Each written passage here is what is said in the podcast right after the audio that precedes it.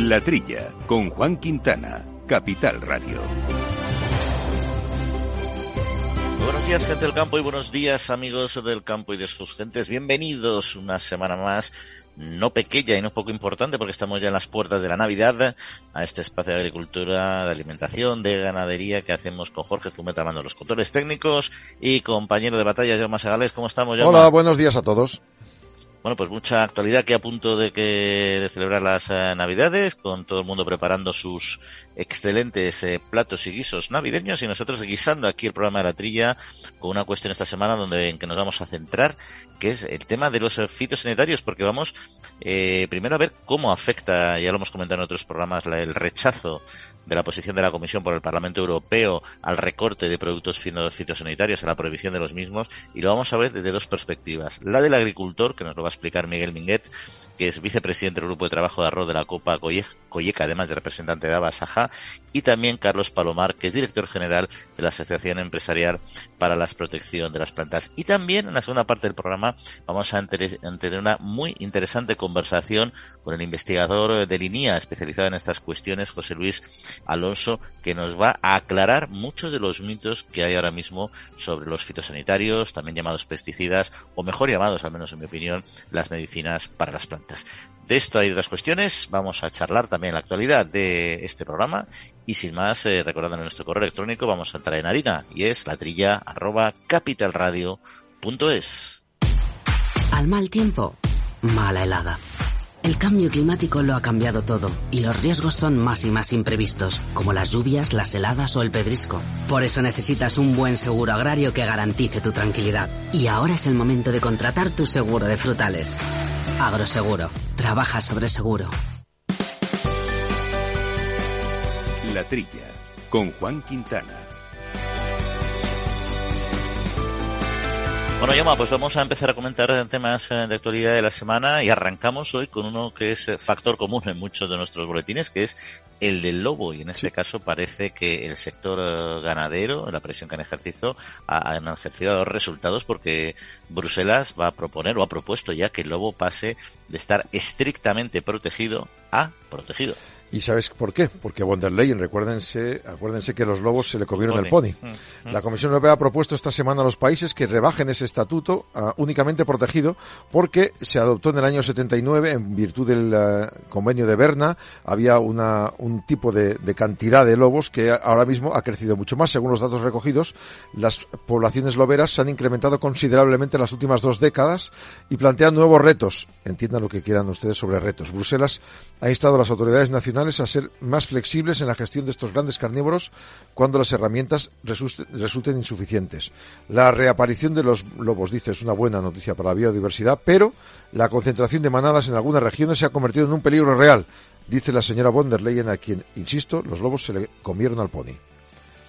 Bueno, en todo caso, espero que no haya sido por esta cuestión, aunque dudo que haya sido un catalizador. Cuando uno, uno, uno no ve los problemas hasta que le llegan a casa. Ahí está, pero en todo caso sí que creo que al menos por fin empieza a imperar un poco el sentido común en esta, en esta cuestión de la que hemos hablado mucho y que por supuesto seguiremos hablando. Y si te parece, yo hablamos de renta, de la renta agraria que se ha fijado este año en España más de 31.930 millones eh, de euros. Supone un incremento de más del 11% con respecto al 2022, al menos así lo dice la primera estimación de las principales cifras macroeconómicas del sector agrario que ha presentado el Ministerio de Agricultura, Pesca y Alimentación. Sí, es un valor récord, 65.000 millones de euros de la producción, un 3,3 más que el año pasado, según el Ministerio. El aumento de la producción y de la renta agraria se fundamenta en la subida de precios y en el descenso de los costes tras los máximos del año 22. Según el gobierno, este 23 los costes no han sido eh, tan altos como muchos se han quejado, entiendo yo. En términos generales, factor precio y reducción de insumos ha compensado descenso de volúmenes, que han sido muy acusados por la sequía. La renta agraria eh, por unidad de trabajo ha aumentado un 16% hasta los 39.500 euros. La producción vegetal ha subido un 3,4% el valor. Se ha recortado el volumen, eso es verdad, pero se ha compensado con los precios percibidos. Ha sido notable el descenso de la aceite de oliva, 29% del valor de la campaña, una cosecha un 58% menor, pero como ha subido el precio un 70% más, se ha compensado. También se ha reducido el valor de la producción de vino y el mosto. Y eh, además el de las hortalizas y frutas ha subido un 16% y crece un 8,8% en el valor final. La producción animal em, bate un récord, 27.000 millones de euros. El aumento de los precios, 16%. La cantidad ha bajado un 2,5% respecto al año anterior. El porcino más 16%, las aves más 6%, la leche el 21%. Y en cuanto a consumos intermedios, semillas, energía, piensos, fertilizantes, han descendido de valor un 4,6% respecto a la cifra récord del año pasado. Todo este comportamiento, piensos y energía y lubricantes, han ayudado precisamente a que, dicen, sea un año récord de eh, renta agraria en España pues bueno, la renta no quiere decir necesariamente beneficio, pero en todo caso que hayan bajado estos eh, insumos, esos inputs, es una es una buena noticia, es una buena tendencia. Recordarás, Jaume, que la semana pasada hablábamos de este convenio entre el Ministerio de Agricultura y la Asociación Española de Agricultura y Conservación de Suelos Vivos, y ahora ha habido ya un éxito en la jornada de campo, precisamente en el marco de este convenio, una jornada llamada Manejo de Cubiertas Vegetales en viñedo que se ha celebrado en La Rioja y que muestra, en el fondo, como la formación es clave para implantar los ecoregímenes de, la política agraria común. En efecto, sí, en esta jornada de, formación se realizaron cuatro, cuatro talleres, ¿no? En los que se vio el, beneficio del secuestro del carbono, se habló de la maquinaria específica, trituradoras, desbrozadoras, del ahorro de fertilizantes al tener un suelo rico en nutrientes y luego se mostraron casos de éxito. Si te parece, escuchamos al presidente de la Asociación Española de Agricultura de Conservación de Suelos Vivos, José Luis Gil Robles, que nos comentaba cómo fue esta formación. Pues es una formación eminentemente práctica, una formación en campo con varias estaciones temáticas. Una estación temática fue maquinaria para el manejo de cubiertas en viña, otra estación temática ha sido sobre el tema de, agricultura de carbono en la viña, eh, otra, otra sea el propio agricultor, el de la finca, con su experiencia, el que ha explicado pues todas las problemas, las ventajas, los inconvenientes y todo su experiencia de 10 o 15 años, pues ha puesto en, en pie esa experiencia. Realmente es una formación absolutamente práctica siempre se hace eh, en alguna finca y con agricultores que tengan experiencia para que ellos a su vez cuenten su propia experiencia, ¿no? Las dificultades que han tenido, cómo la han solventado y, cómo le ha ido. En realidad, la verdad es que fue una, una jornada, a pesar que fue un día complicado con lluvia y tal, pero hubo mucha gente y la verdad mostraron un gran interés los agricultores. Bueno, pues vamos, si te parece, eh, a concluir este primer eh, boletín, este primer resumen con con una cuestión de, agricultura familiar y es que el gobierno está trabajando al menos para que la ley de agricultura familiar llegue al Parlamento en un año, poco mucho, pues ya veremos. El ministro Luis Planas dice que quiere utilizar el 2024 para que cooperativas, organizaciones agrarias, todos los interesados, con consulta pública, faciliten ideas, propuestas para esta ley que a final del 24 o principios del 25 tendría que estar enviada en corte, a las Cortes. La idea es, por tanto, que se faciliten esas propuestas y ha defendido la necesidad de tener una norma así porque España no tiene una ley similar desde el año 1995. Es el momento. En el ámbito legislativo ha recordado al Comité Asesor Agrario su intención de que el proyecto de ley contra el desperdicio alimentario vuelve a las Cortes a principios de este año y luego ha añadido más temas, pero lo importante es que la ley de agricultura familiar ayude precisamente a las pequeñas empresas familiares a salir adelante. Bueno, pues si te parece, para concluir este boletín, vamos a escuchar eh, la opinión de nuestro compañero eh, Jesús Moreno sobre cuestiones de interés de la actualidad y algunas, vamos a ver, bastante académicas. Hay una noticia de actualidad que es que, ha, dado el Intercom, la profesional de la carne de conejo, con, una, alarmante bajada del consumo. He estudiado un poco la, noticia y ellos mismos dicen que no han dado con la tecla. ¿eh? Eh, es el gran desconocido. Eh, en, la generación de, de mis nietos de, 20 años no saben ni siquiera que el conejo se come. Ah, es un fallo tremendo. En las zonas de, en las zonas que hay producción de, conejo salvaje de campo, es, el conejo es conocido que era el que había hace 40 años solamente. En alguna casa humilde había unos conejos en, el corral también para consumo para consumo eh, eh, eh, casero. el tema es que la gente la gente no sabe del conejo nada, sobre todo en, zonas como, en Madrid. Se, han preguntado en Intercom cómo venden conejos en, Cataluña, donde es famoso su plato de cunil a la yauma que tiene que tiene es un plato tradicional de, allí.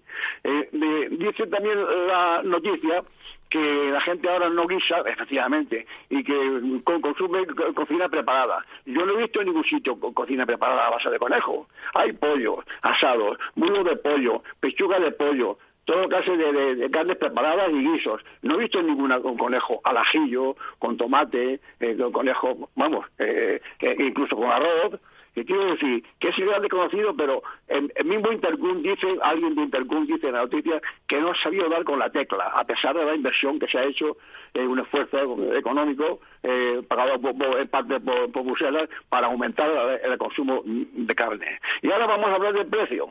Para terminar, esta mañana he estado en, mi carnicero, una carnicería extensa y completa. Bueno, el conejo lo trae en cargo. ¿eh? El conejo le cuesta a, mi carnicero 10 euros el kilo en, en, Mercamadrid y él lo vende a 12. Pero me ha dicho que hace un año y medio, un mes y medio o dos no, llega a ver, lo compraba a 5 o 6 euros y, lo vendía lo vendía a, 8 el kilo, no a 12. Igual que vale un kilo de, carne de, vacuno para, picar y hacer armónica. Quiero decir, ahí el conejo está en la gran desventaja.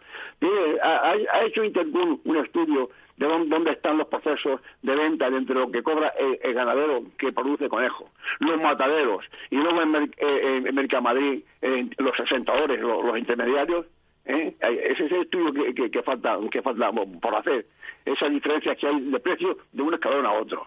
Así que el conejo lo tiene difícil a pesar de lo que a mí me gusta. El asunto de COAC que ha propuesto el Ministerio de Agricultura que en la enseñanza primaria y secundaria exista una asignatura de alimentación. Me parece una idea acertada y tiene un poco relación con la noticia que, hemos dado sobre el conejo. los chicos no saben no saben si la leche viene en brick o, de las vacas, con lo cual sería muy interesante esta idea de, de COAG de que en, los colegios, en la enseñanza primaria y secundaria, se enseñe a los, a los pequeños, a los jóvenes, de dónde viene la comida que principalmente en España es de, agroalimentación, todo viene del campo y de la ganadería. Esa es mi reflexión. Ole por la idea de, de COAG.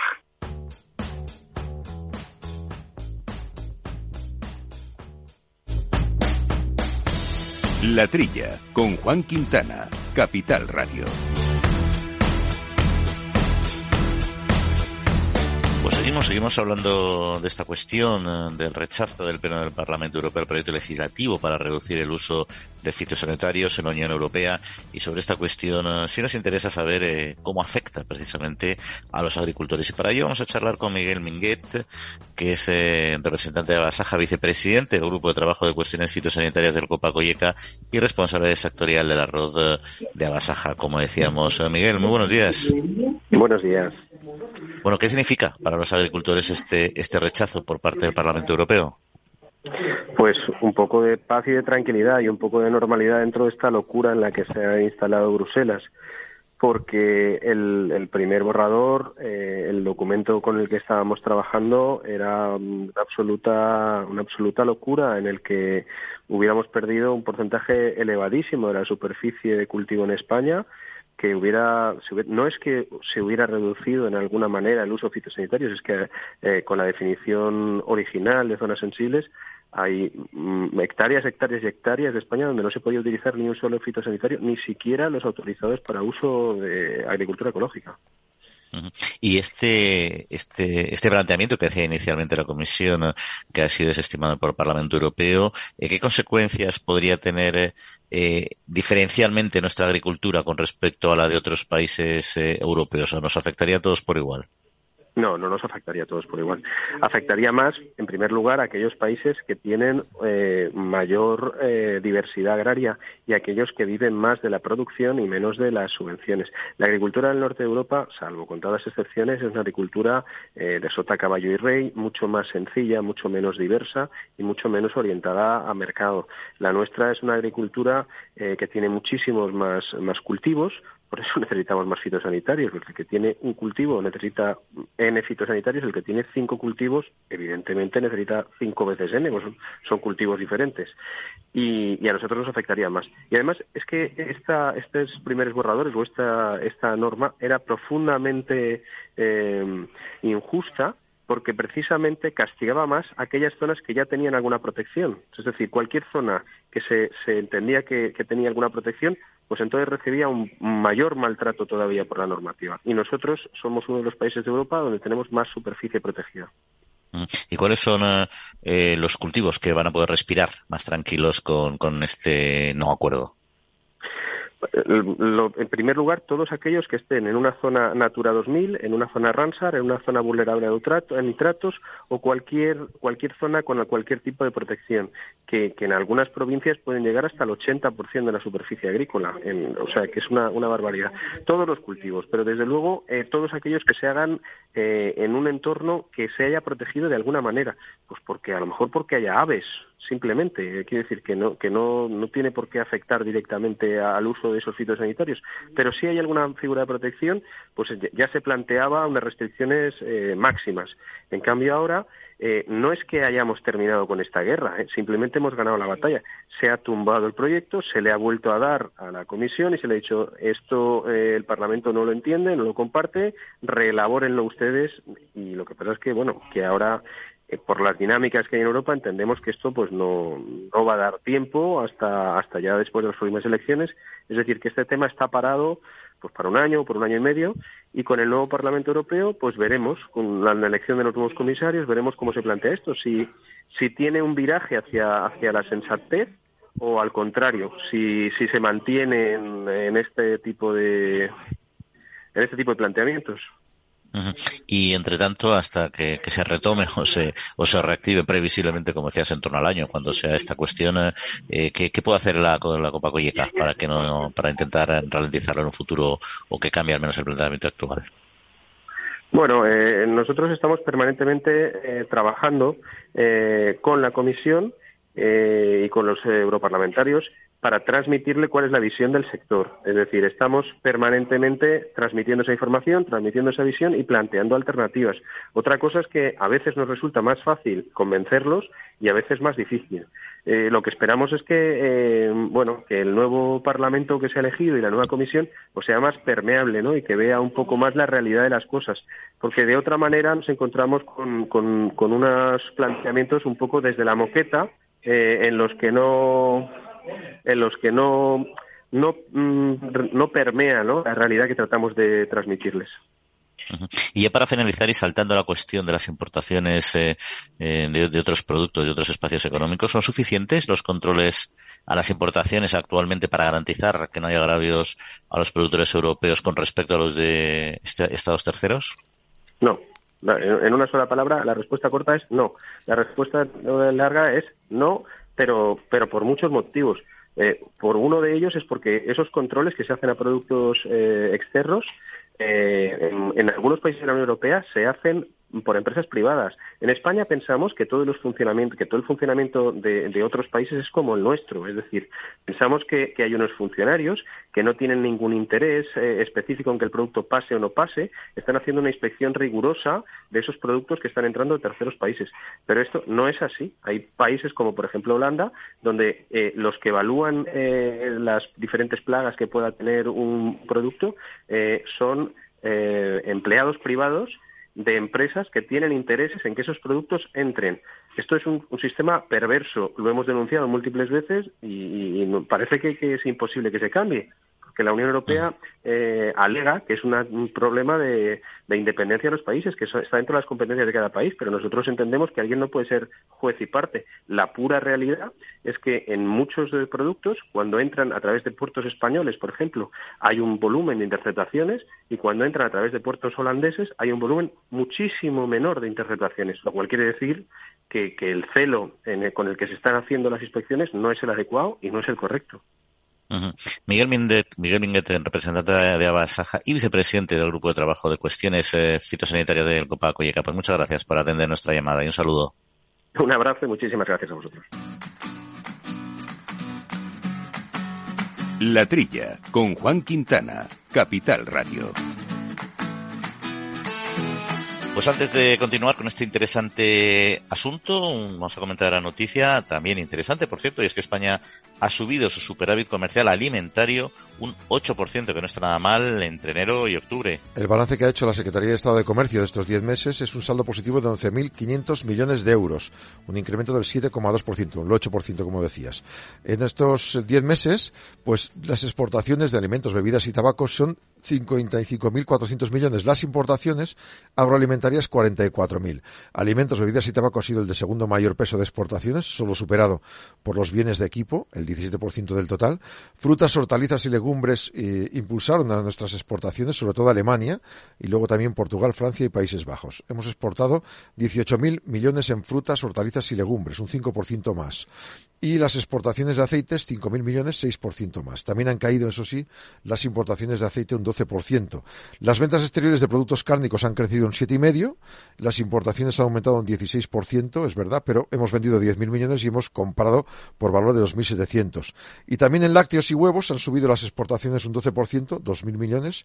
España, en este caso, somos deficitarios, un saldo negativo de 679. En cuanto a las bebidas, exportamos un 0,7% más, 4.200 millones e importamos un 12% más, 2.000 millones de euros, según la balanza comercial. Bueno, pues en este final de año el sector de los fitosanitarios eh, debe estar satisfecho. A la prórroga por 10 años del uso de glifosato se ha unido el rechazo por parte del Pleno del Parlamento Europeo del proyecto legislativo para reducir el uso de fitosanitarios en la Unión Europea. Era una espada de Damocles eh, que pendía sobre el sector y que fue rechazada con 299 eh, votos frente a 207 que estaban a favor y 129 abstenciones. Pero no menos relevante fue la decisión de no devolverlo a la Comisión de Medio Ambiente del propio Parlamento Europeo para comenzar una nueva discusión. Y sobre esta cuestión charlamos hoy con Carlos Palomar, que es director general de la Asociación Española de, Empresas eh, Fitosanitarias. Carlos, muy buenos días de AEPLA. Buenos días. Bueno, empezamos eh, con este último, si te parece, con este asunto del Parlamento Europeo y, el rechazo. Eh, ¿Qué significa para el sector de la industria alimentaria que el Parlamento Europeo haya adoptado esta posición eh, de, no dar paso a la reducción del uso de fitosanitarios en la Unión Europea?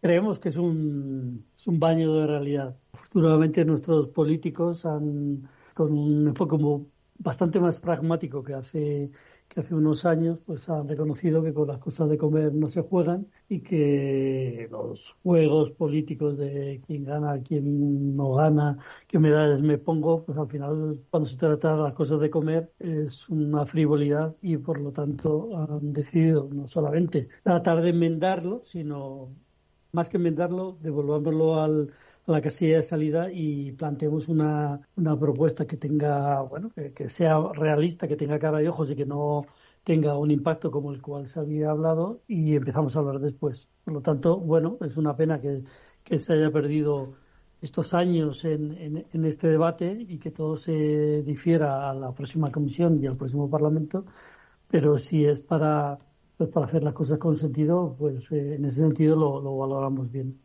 ¿Pero crees que esto es una decisión que se va a mantener en el tiempo o hay un riesgo de que los defensores de la supresión vuelvan a incluirlo próximamente y volver a entrar otra vez en este bucle? Esto siempre ha sido un objetivo. Cuando se aprobó la directiva de uso sostenible, que fue en el año 2009, que era lo que se trataba de enmendar ahora, eh, ya venía ahí en sus primeros considerandos el reducir eh, eh el uso de fitosanitarios. Lo que pasa es que nosotros siempre creemos que reducir está bien cuando se trata de, eficiencia, ¿no? Consumir menos gas, menos eh, fármacos, menos eh, azúcar, menos eh, energía, pues todo está bien. Si y podemos vivir y podemos vivir igual o producir alimentos, en este caso, con menos insumos, pues siempre mucho mejor, porque redundará en la rentabilidad de, del agricultor y redundará en el precio de los alimentos al consumidor. O sea que eso,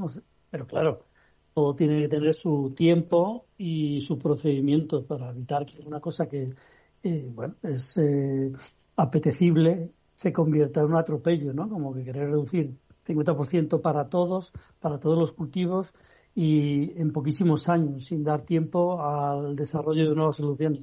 Eso es lo que nos parece que no es eh, que, no es, que no es aceptable y por eso apreciamos el que se haya devuelto este, esta propuesta legislativa para hacerla pues un poco más realista. El tema del glifosato, que es quizá el eh, fitosanitario más estigmatizando, más estigmatizado y además que de, los que conoce precisamente buena parte de la opinión pública, porque se ha hablado mucho en los medios, eh, también ha dado un paso importante adelante, entiendo yo, con esta prórroga de 10 años de uso que implica para el sector industrial.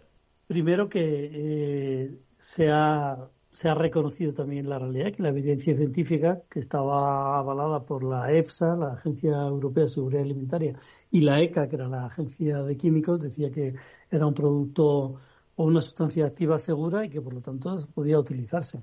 Eh, aquí también se ha jugado un poco con, con la política por pedir una renovación por 10 años cuando correspondería de 15, pero entendemos que ha sido ha sido importante, ha sido importante la decisión y la coherencia de muchos países, por ejemplo España, que ya votó a favor en la de seis años, ha votado a favor en este año y sin embargo otros países, por ejemplo Francia, que había que había sido uno de los países que habían reevaluado el producto y habían dicho que era seguro, sin embargo se han abstenido, ¿no? Pues era lo que decíamos al principio del juego político, eh, lleva a este tipo de, de incoherencias. España yo creo que lo ha hecho bueno, ha sido consistente porque es un producto que es fundamental para, eh, bueno, para muchos de sus cultivos y especialmente para un área importante en España y la nueva PAC, la agricultura de conservación y el establecimiento de la siembra directa, de las cubiertas vegetales, etcétera. Esto sin un producto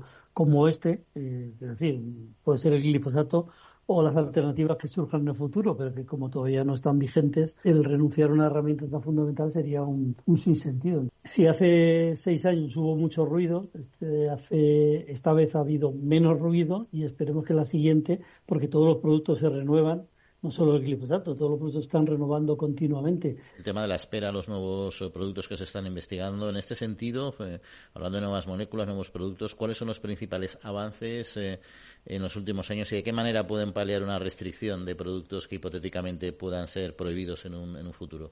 El perfil de los productos está evolucionando desde hace más de 50 años. ¿no? En los años 70 teníamos un peretroide yo qué sé, la cipermetrina y aparecieron productos que, que con la misma dosis y, bueno, o, con una tercera parte de la dosis hacían lo mismo. Esto ahora, sobre todo, está evolucionando hacia productos de origen natural que no dejan residuos químicos ninguno eh, y que en ese sentido, pues eh, puedan tener un, desarrollo o una utilización que les favorezca respecto a los otros. Nosotros, como el sector está invirtiendo de aquí a 2030 4.000 millones en desarrollo de nuevas soluciones y lo que sí que hace falta, evidentemente, es que el sistema de evaluación acompañe a esta inversión para que estos productos no se queden otra vez en, el cajón esperando que, bueno que la normativa que los expertos que las guías eh, les permitan llegar al mercado. Y lo bueno es que llegará sí o sí y que si lo que no hay que ponerse es que sea en el 2030, en el 31 o en el 35 lo importante es que esto se va a ir produciendo de manera eh, natural y evolutivo como se ha producido. Pues estaremos, estaremos pendientes de estos avances eh, tecnológicos. Carlos Palomar, eh, director general de la Asociación Empresarial para la Protección de las Plantas de EPLA. Pues muchas gracias, como siempre, por atendernos. Pues buenos días y muchas gracias a vosotros y a los oyentes.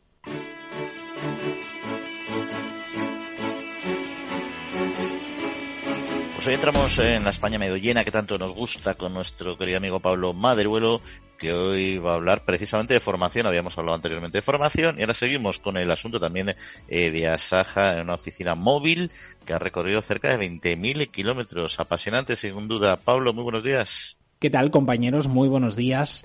Aquí estamos desde la España medio llena como cada fin de semana para marcharnos de ruta por el medio rural de nuestro país, para conocer esas historias que nos inspiran, esos proyectos que nos parecen interesantes y que desde luego hacen que fijemos nuestra atención en los pueblos de nuestro país.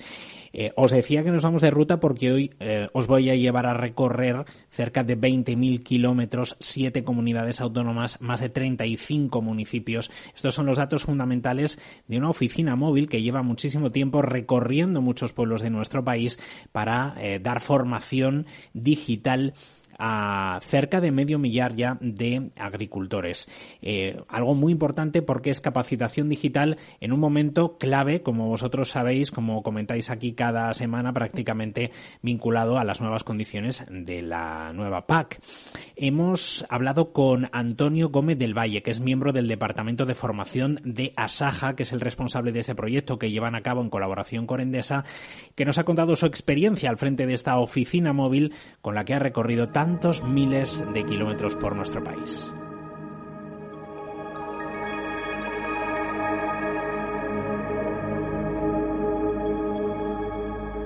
Antonio Gómez del Valle es miembro del Departamento de Formación de Asaja. ¿Qué tal, Antonio? Buenos días. Buenos días, Pablo. Antonio, habéis recorrido eh, varias comunidades autónomas, un montón de municipios, cerca de 20.000 kilómetros, formando a, a, las personas del sector primario en capacitación digital. Así es, Pablo. En este caso hemos ido explicando cómo se hace el certificado digital, que ahora es una de las herramientas, bueno, pues que prácticamente ya es imprescindible. Y también el cuaderno de campo digital que para nuestro sector, en este caso el sector agrario y ganadero, entra en vigor en enero del 25. Hay muchísima incertidumbre, pero vamos, en este, en este caso eh, son agricultores y ganaderos. Tenéis en varias temáticas que habéis ido tocando, eh, ¿no? Habéis tocado también apicultura, economía circular, un poco de todo, ¿no? Apicultura, eh, este el último curso que hemos hecho en Albalate es apicultura, eh, manejo de purines, agricultura ecológica, drones, manejo de drones en el sector agrario, eh, en fin, pues un poquito de, todo lo que hay en, nuestro sector. eh, Antonio, ¿cómo ayuda todo esto a, a la gente que, asiste, que, recopila toda esa información a la hora de emprender o a la hora de llevar sus propias explotaciones? Bueno, pues sobre todo lo que lo que queremos es que pierdan un poquito el miedo a, hacernos estas preguntas eh, en todos los sentidos, sobre todo en el, en el tema del certificado digital, que no es tan difícil de usar, en el tema del cuaderno de campo, las incertidumbres que, que, uno puede tener, cómo se la vamos aclarando, y bueno, también, ¿por qué no?, eh, en el tema de, de, las placas solares, tanto en tu casa y, que vean el beneficio que pueden tener. ¿Y qué reacciones os encontráis, eh, Antonio?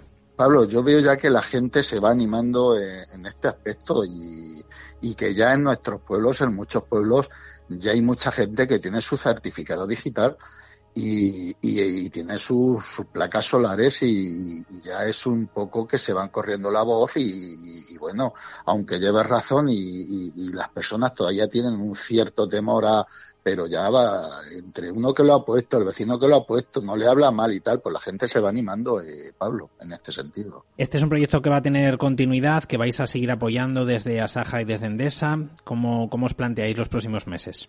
Pues eh, seguramente el año que viene yo creo que ya puedo decir que el año que viene vamos a continuar y, y bueno, pues dentro de, de, este trabajo que estamos realizando, pues estamos muy contentos que el año que viene vamos a continuar de la misma forma.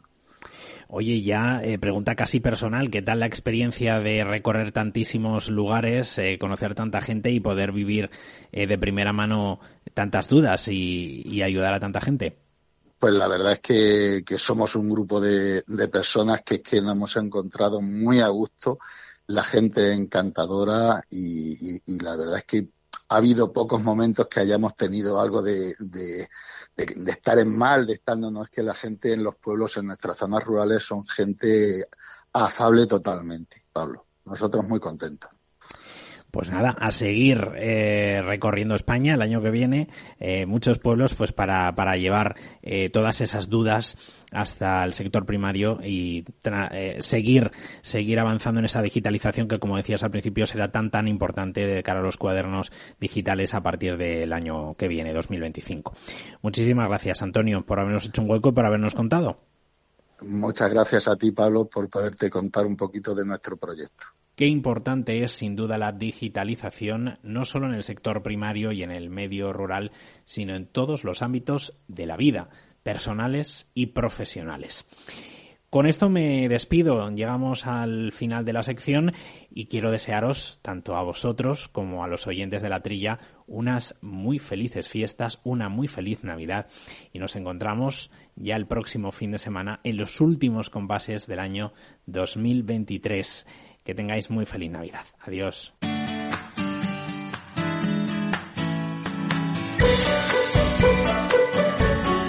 Bueno, pues en unos instantes vamos a hablar con José Luis eh, Alonso y vamos a deshacer muchos mitos sobre los fitosanitarios. Pero antes, un par de asuntos que queríamos comentar, Yauma, por ejemplo, el desarrollo en concreto de un test PCR, pero para detectar enfermedades en tierra y plantas. Sí, lo hace una empresa murciana, Microgaia Biotech bueno, en el parque científico ha desarrollado un PCR que era como los que usábamos en la pandemia. Ahora todos sabemos lo que es un PCM, un PCR, pues detecta patógenos en vegetales, localiza de forma rápida y precisa enfermedades infecciosas en el suelo y el cultivo en las plantas. Pero no solo eso, están compartiendo con otros laboratorios que no tienen esa capacidad el sistema para analizarlo, es decir, que será entregados todos los elementos para hacer la PCR y luego cualquier laboratorio que compre el sistema podrá hacerlo para todos los eh, que necesite, todos los agricultores.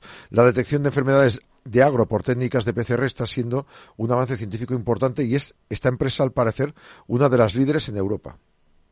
De ahí decimos, eh, alimento, eh, medicamentos para las plantas, medicamentos para las personas y también los mismos eh, sistemas de detección y de diagnóstico. Está bien, está muy bien sobre todo porque cuanto más antes se detecte, antes se soluciona. Y lo que vamos a hacer, si te parece, Jaume, es irnos para finalizar a América Latina, porque las emisiones de gases de efecto invernadero de la ganadería bovina en este territorio son menores a las atribuidas por una mala contabilidad impactan mucho menos sobre el calentamiento global. Al menos así lo ha dicho el Instituto Interamericano de Cooperación para la Agricultura, de un estudio presentado en la cumbre Clima COP28. Hay que entender que si lo hacen ellos, las vacas deben contaminar lo mismo con sus eh, flatulencias que en el resto de Europa. Podemos traerlo a nosotros también. Eh, eh, el informe lo plasma el documento que dice que hay que ir a un desarrollo bajo en carbono, pero advierte que lo que hasta ahora los científicos atribuyen a la ganadería bovina, parte significativa de la responsabilidad del cambio climático por sus flatulencias, está equivocado, porque dicen que, claro, las emisiones no son solo de la vaca pastando, hay otras en la economía, la industrial, el transporte residencial, distribución o el consumo doméstico. Es decir, que en toda la cadena alimentaria de lo que se produce de esa vaca, también hay que añadirle la parte que contamina. Del 100% que contamina, ¿cuál es la que contamina la vaca en el campo? Dicen ellos que es muy inferior a lo que se dice. La Trilla, con Juan Quintana, Capital Radio. Bueno, pues comenzamos. Vamos a abordar periódicamente pues distintos eh, temas de la actualidad de nuestro sector agroalimentario, pero cuestiones que tienen un impacto en la opinión pública, asuntos que de una manera u otra preocupan a la sociedad y donde hay quizá una falta de información o de conocimiento. Y hoy en concreto nos vamos a centrar en un tema que es el de los fitosanitarios para los que no lo conocen puede parecer complicado, pero no, vais a ver que nos interesa mucho. Son los también llamados pesticidas, que es quizá un nombre peyorativo derivado de la traducción de pesticides del, anglosajón, o como dice la industria, que yo creo que lo define muy bien, los eh, medicamentos, medicinas para las plantas. En todo caso, en este debate contamos con compañero de micrófonos eh, eh, José Luis Alonso Prados, que es doctor ingeniero agrónomo, investigador y director de la unidad de productos fitosanitarios de Linía. José Luis, buenos días. Hola, buenos días, buenos días a todos y muchas gracias por la invitación a participar en este podcast que me parece de lo más interesante, este, esta divulgación que estáis haciendo. Bueno, porque además el tema de los fitosanitarios, o sea, yo creo que la, mera palabra fitosanitario ya en sí mismo eh, asusta un poco, ¿no? Yo creo que lo usamos mucho a nivel eh, técnico, pero yo creo que el ciudadano oye más hablar de pesticidas, aunque eso me parece quizá que tiene una connotación muy, muy peyorativa y, y quizá no debiera tenerla, ¿no? Sí, quizá el, término que más asusta es el de, pesticida y, como has dicho, yo creo que es una, traducción o una mala traducción del anglosajón pesticide. A mí me gusta más hablar de fitosanitario que una las dos palabras, fito, que es planta, y sanitario, que es salud. Al final son productos que nos sirven para eh, mantener la salud de nuestros cultivos y mantener las producciones. Y dentro de, estos, eh, de este grupo de fitosanitarios pues, se encuadran y se incluyen mm, muchos tipos de sustancias que incluyen los insecticidas, los eh, fungicidas, los herbicidas, que sirven para controlar los primeros las plagas, los segundos las enfermedades, los terceros las, hierbas que compiten con los cultivos, y además que están incluidos tanto las sustancias químicas como los microorganismos, como extractos vegetales, es decir, tenemos un gran abanico de productos que se pueden considerar dentro de la familia de los fitosanitarios. Trasladándolo a humanos o, o animales, a seres vivos, sería como medicamentos en cada época de nuestra vida. Serían como los medicamentos que compramos en las farmacias para los humanos y los medicamentos veterinarios. Es decir, que, y, además que estos productos, tanto los medicamentos para humanos como los veterinarios, también están regulados, al igual que lo están los fitosanitarios. Y se, detrás de la puesta en el mercado hay una evaluación, tanto una evaluación científica y una evaluación de riesgo. Pero lo curioso, José Luis, es que un medicamento para las personas humanas, o incluso los medicamentos animales, la gente no los pone en cuestión, pero hay un debate eh, ideológico, político, hace ya décadas eh, en la sociedad, sobre todo en las sociedades avanzadas, yo creo, eh, sobre la, necesidad de aplicar estos productos a nuestros cultivos, entendiendo el ciudadano y los, y los detractores que de alguna manera perjudican a nuestra salud y a nuestro medio ambiente. Bien, en realidad, cuando se pone un producto fitosanitario en el mercado, lo que tenemos que pensar la sociedad es que detrás de esa puesta en el mercado ha habido un gran trabajo de eh, desarrollo, por una parte, por la parte de la industria, un desarrollo de esta sustancia y este producto, y después una evaluación de riesgo, tanto para la salud humana como para el medio ambiente. Esta evaluación de riesgo la realizan equipos eh, científicos y equipos de, personal tecnólogo con amplio conocimiento que están en distintas agencias evaluadoras y a nivel europeo tenemos la Autoridad de Seguridad Alimentaria Europea que está bueno pues llevando todo este proceso de evaluación de las sustancias y de, los, de, las sustancias activas a nivel europeo. Y cuando un producto fitosanitario se aplica y se utiliza de acuerdo a la etiqueta que está aprobado, eh, no existe un riesgo para eh, salud humana y para el medio ambiente porque la exigencia es muy alta. Hablaba usted de los controles. Eh, ¿El proceso cómo es? ¿Cuánto tiempo se suele tardar? ¿Quién investiga? ¿Quién dice, ok, esto está bien? ¿Empieza la FDA, luego sigue Europa o es distinto esto? La FDA es en Estados Unidos y en Europa son bueno pues un procedimiento regulado por un reglamento y están implicados los Estados miembros y la Autoridad de Seguridad Alimentaria Europea. Hay, hay dos fases. La primera es una fase que es la aprobación de la sustancia a nivel europeo, eh, que ahí es donde está participando la EFSA principalmente y los Estados miembros, y, ahí eh, para una aprobación de la sustancia se suele tardar desde que nos presentan el expediente hasta que la Comisión toma una decisión del entorno a dos años, dos años y medio de evaluación. Eh, después viene la evaluación de los productos que contienen esa sustancia, porque un producto fitosanitario, lo que, igual que los medicamentos, contiene un producto que es el activo, y luego tiene los coformulantes. A nivel europeo se aprueba la sustancia, a nivel nacional se autorizan los usos de los productos fitosanitarios. Y entonces, bueno, pues después eh, la, evaluación y autorización de ese producto fitosanitario también lleva un tiempo que suele ser un año de evaluación y de coordinación con los Estados miembros para, bueno, pues intercambiar opiniones, etcétera, etcétera. ¿Y por qué crees que hay? Porque los detractores de los fitosanitarios muchas veces ante los informes las, opiniones científicas de la EFSA, que, muchas veces defienden que son no inocuos, pero que, que, el balance de riesgo, digamos, es favorable desde una perspectiva medioambiental y de salud, lo que dicen es que eh, no se fían de, la EFSA. Se fían, incluso yo, he oído decir en muchas ocasiones, no, es que claro, los informes no los hace la EFSA, los hacen las industrias, entonces claro, está, o sea, ¿por qué la gente no se fía, no se fía de la EFSA? A ver, los, informes los realizan los Estados miembros y la EFSA, el informe de evaluación. Lo que sí es cierto es que las industrias, la industria, la empresa que quiere aprobar esa sustancia tiene que presentar un dossier muy completo de estudios científicos que son estudios realizados con unos protocolos internacionalmente aceptados, con unos criterios de calidad, buenas prácticas de laboratorio y con todos los certificados de calidad. Eh, los eh, distintos Estados miembros que participamos en la evaluación evaluamos esos estudios científicos se pueden solicitar datos adicionales todos los que queramos. Siempre existe la posibilidad de ir solicitando datos adicionales si se tienen dudas y para aclarar los, estudios. Y eh, bueno, pues son estudios realizados con unos protocolos que han sido internacionalmente discutidos y aceptados. Son protocolos de la OCDE. Entonces, eh, bueno, sí, en realidad lo realizan laboratorios que están contratados por la industria, pero mm, nos presentan unos estudios que vienen totalmente detallados, tanto los, eh, la metodología que han seguido, como todos los resultados, con todos los resultados eh, originales y después toda la, la, evaluación de esos resultados e incluso eh, nosotros lo que realizamos es una reevaluación muchas veces de esos resultados que nos están presentando para ver si las conclusiones a las que llega la industria son las mismas que las que mm. llegamos nosotros.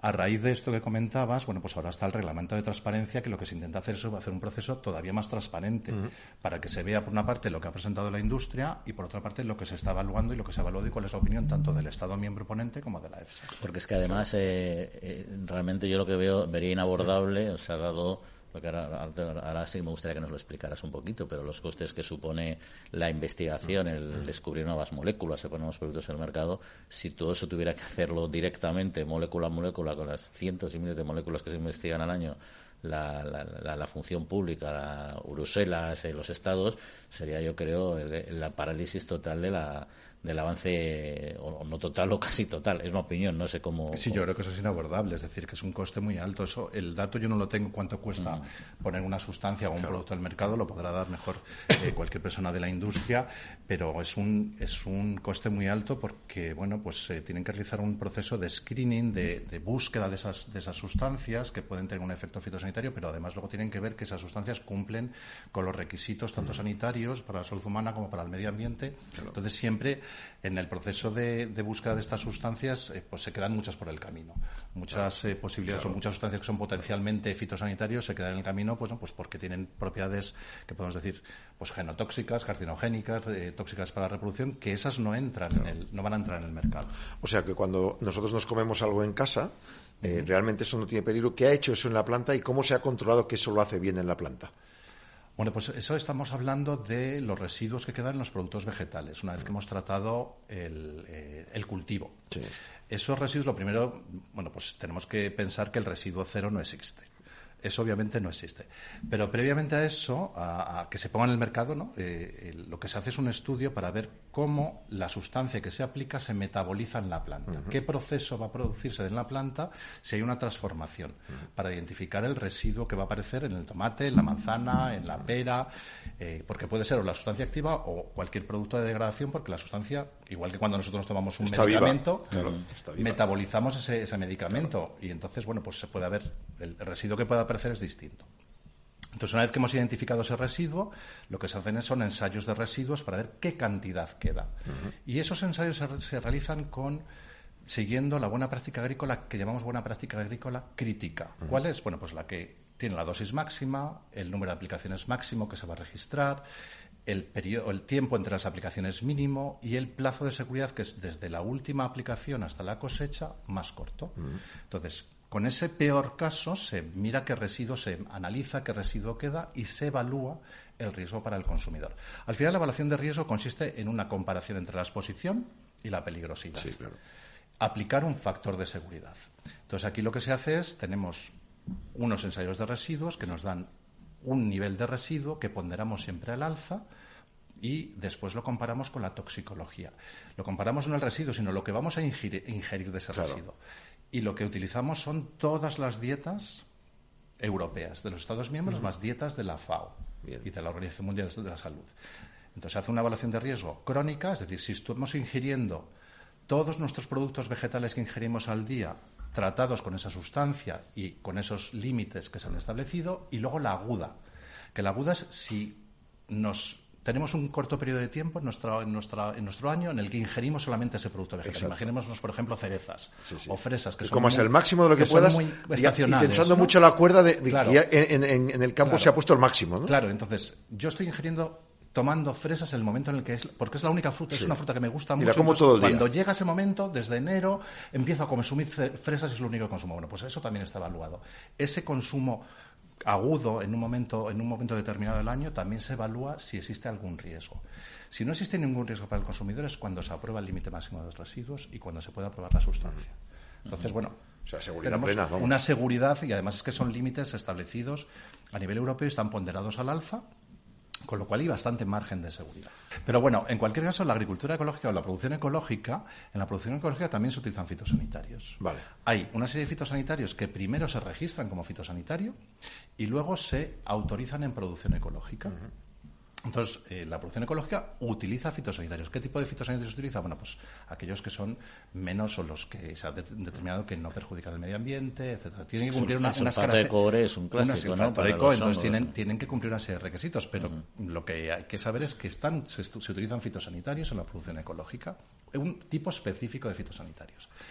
El que sea más saludable una una producción, o sea, una, una, fruta o una hortaliza en producción ecológica o en otra porque tiene unos tratamientos o no, a ver, los tratamientos en producción, vamos a llamar convencional, son seguros para el consumidor. No, no se hace una evaluación de riesgo, con lo cual para la salud humana no existe ningún riesgo.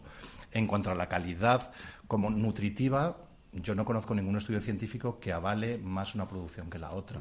Entonces, al final yo creo que la elección de, por parte del consumidor de un producto ecológico o un producto, vamos a llamar convencional, es más eh, tener en cuenta otros criterios. La producción ecológica incluye muchísimas más cosas. Entonces, yo creo que ahí los consumidores lo mm. que están eligiendo es yo cojo este tipo de producto por esto, esto y esto, pero no solamente por los fitosanitarios. Hay más cosas detrás. Pero es importante lo que has comentado, porque el tema de la salud, a veces el consumidor se confunde. Claro, y piensa que es más saludable un producto ecológico que uno no ecológico. el concepto de ser saludable no influye otras muchas cuestiones, pero desde luego no necesariamente la o sea, eh, ¿se, mide esa cuestión también, la, durabilidad activa del, principio, del principio activo dentro de la planta para el consumidor? ¿Y qué pasos se están dando para reducir esa, esa, esa actividad? Esos, esos, eh, o sea, la vida media del producto, de la sustancia activa en la planta, se mide con los estudios de metabolismo en planta que se realizan. Se realizan para, para el registro, para la aprobación de una sustancia y para el establecimiento del límite máximo de residuos,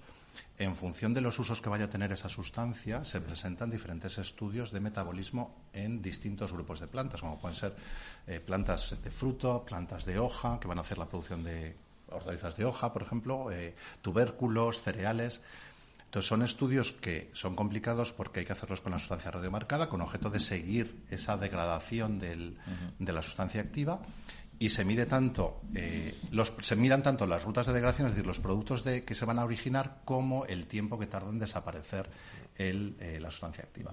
Porque yo entiendo que además de para la salud también, aunque no es el tema que nos ocupa, que nos estamos entrando en salud, para el medio ambiente, es importante. Sí, se tiende cada vez más a sustancias cada vez más menos persistentes, obviamente, tanto en suelo como en agua, y todo eso va a afectar también a la, durabilidad de la sustancia en las, en las plantas. Una duda que, igual meto la pata. Ah, hablando de esto que estáis contando, eh, ¿hay diferencia entre si una verdura la vas a tomar fresca o hervida o si una fruta la vas a tomar en zumo o entera? A la hora de calcular la durabilidad? Eh, a ver, eso es otro, otro de los estudios que se hacen para a la hora de establecer los límites máximos de residuos. Si es, pues, el procesamiento que va a recibir ese producto vegetal una vez que lo he cosechado. Entonces, en esos, en esos estudios también se mira el residuo que queda, por ejemplo, en las naranjas, se ve el residuo que queda en la pulpa Exacto. y en la piel. porque muchas veces en la piel de las frutas se acumula más el residuo que, en, la, que en la pulpa. Eh, entonces eh, se mide el residuo tanto en la pulpa como en la piel. E incluso en los zumos o en, las, en la, pulpa que queda después de extraer el zumo también. ¿Por qué? Porque pueden producirse, eh, bueno, pues mm, se puede producir o bien la concentración o la dilución de ese, residuo. Y en cuanto a la cocción y demás, bueno, pues también se hace otro tipo de estudios que es procesos industriales, como puede ser cuando hacemos, cuando se destinan a hacer mermeladas o cuando se esterilizan, se pasteurizan los productos vegetales. Todo eso también se hacen estudios para ver si tanto, si tanto si cambia la naturaleza del residuo, es decir, si esa Mm, si, si, el, si el residuo que tenemos al final, que es la sustancia activa, se ha transformado en otro, o si se ha concentrado y se ha diluido, que lo tenemos que tener en cuenta a la hora de hacer la evaluación de riesgo para el consumidor. Yo creo que ya es desactivado un mito, que es el que pensar que un producto obtenido por la agricultura convencional es menos saludable que uno obtenido por la agricultura ecológica por el hecho de ser tratado con fines sanitarios. O sea, que sea saludable o no no depende de eso. Pero vamos a ir a otro, que es que viene con lo que estabais comentando ¿Y cuánta gente dice, yo pero la fruta porque todos los problemas los, los tengo en la piel, los problemas de toxicidad, de tal y de cual? Yo entiendo por lo que has dicho que eso es, ¿hasta qué punto eso no es cierto?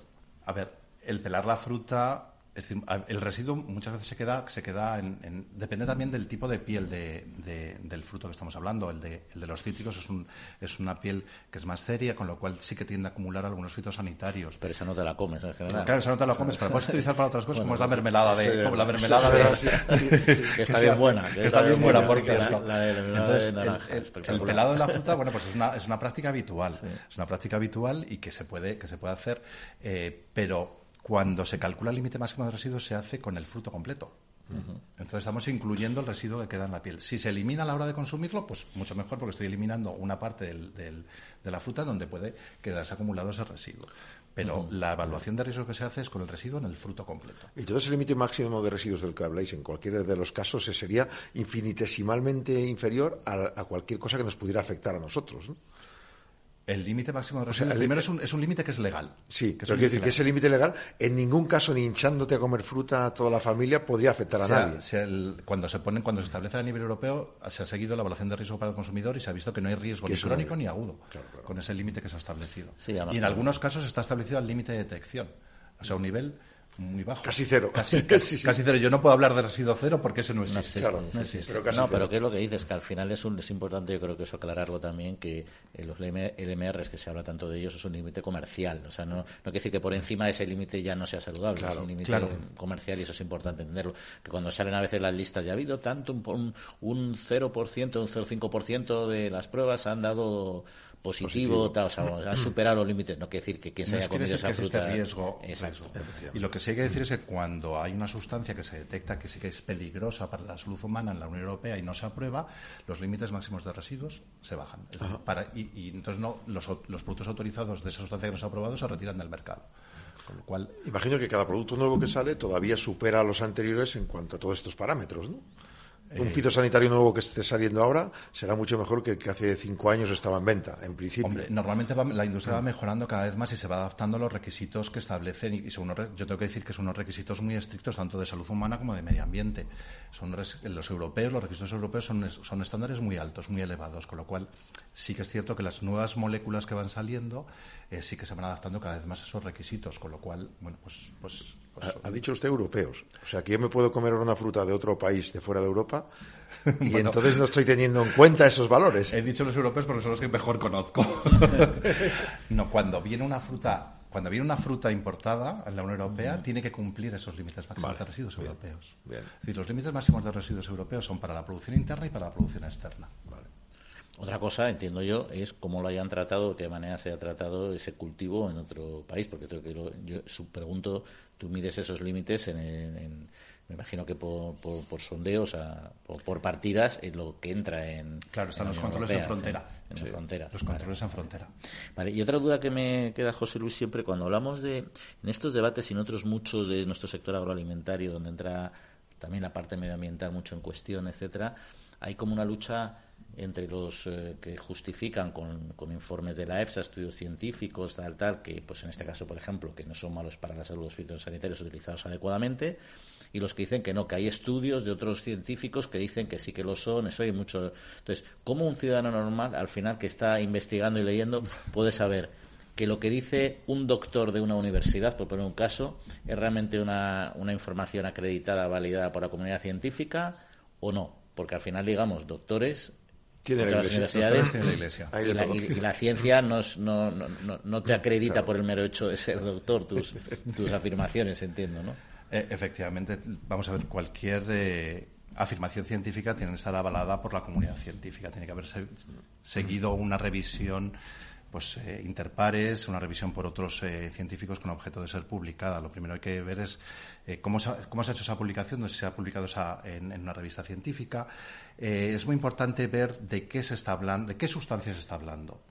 Muchas veces eh, cuando coges una publicación científica se habla de un producto fitosanitario y no de la sustancia en sí. Los productos fitosanitarios tienen la sustancia y los coformulantes. Con lo cual esos efectos que se están midiendo, bueno, pues muchas veces eh, se debe a esa combinación de. entonces no es la sustancia en sí. ¿Qué ocurre? Que también hay que ver la dosis que se está aplicando en esos, en esos estudios. bueno, pues son muchos de los factores. Mm, el riesgo existe, obviamente, porque estamos hablando de sustancias que, bueno, que, no son, por así decirlo, inocuas, inocuas, inocuas. Se, se, tiende a tener cada vez sustancias en el mercado eh, menos peligrosas. Obviamente, por eso decía que los estándares de, seguridad en la Unión Europea son muy altos que ya ahora estamos revisando eh, bueno pues eh, todos los temas de la disrupción endocrina se están revisando ahora de muchas sustancias con nuevos con nuevos estándares que se van a que se están teniendo en cuenta es decir que, bueno que, hay que considerar unas, muchos factores cuando, cuando uno mira una publicación científica, hay que ver. O sea, lo que pasa que, que ocurre que al final el titular es el titular. Claro, es que al final el, titular es el que aparece en prensa, el que aparece en, en, todos los medios eh, de comunicación y los, los medios de, difusión que tenemos ahora. Y obviamente, bueno, pues, pues hay, hay algunas, algunas afirmaciones que alertan. Bueno, pues esperamos que les haya sido de utilidad este rato tan agradable que hemos pasado con José Luis Prados, que ya conocen, doctor ingeniero agrónomo, investigador y director de la Unidad de Productos Fitosanitarios de Linía, y que ahora conozcan un poquito más lo que son estos elementos tan necesarios para la alimentación en una sociedad eh, moderna. José Luis, pues muchísimas gracias. Muchas gracias a vosotros y, encantado de haber compartido este tiempo con Y hasta la siguiente, que seguiremos hablando de otras cuestiones. A vuestra disposición. Bueno, pues sí, interesante, interesante, al menos para mí lo ha sido este programa, espero que también eh, para ustedes, donde hemos profundizado en una cuestión que es estratégica para este sector, pero lo más importante sobre todo es que estamos en las fiestas eh, navideñas, que estaremos todos eh, y seguiremos disfrutando de estos días con las familias, con los amigos, con Milona, Jauma, no sé si tú te pegas buenos homenajes. Pues es que es lo que toca, ¿sabes? Es lo que toca, ya, ya lo temo yo, pero hay que hacerlo, hay que estar en familia. Pero tú estás dividido ahí entre, entre, Cataluña y Castilla y León, ¿no? Claro, a mí me pasa que tengo que hacerlo, hago la Nochebuena con los castellanos, la Navidad con los catalanes y lo que venga. Pues nada, ahora que ahora que disfrutarla. En mi caso también Madrid, Castilla, Castilla-La Mancha, etcétera. Lo importante es estar a gusto, mm, comer y beber con moderación, que también es verdad. Y sobre todo nada, esperemos que sigamos avanzando y cerrando el año, que el año que viene hay muchos muchos retos. Bueno, nada, lo dicho. Disfruten, cuídense, con cuidado, con moderación. Eso sí, agradecemos a Jorge Zumeta armando los controles técnicos y a todos ustedes el habernos escuchado. Yoma, hasta la semana próxima, pues. Que vaya muy bien a todos. Feliz Navidad. Igualmente a todos ustedes, disfruten, pásenlo bien y en siete días volvemos a estar aquí en la trilla de Capital Radio. Un saludo.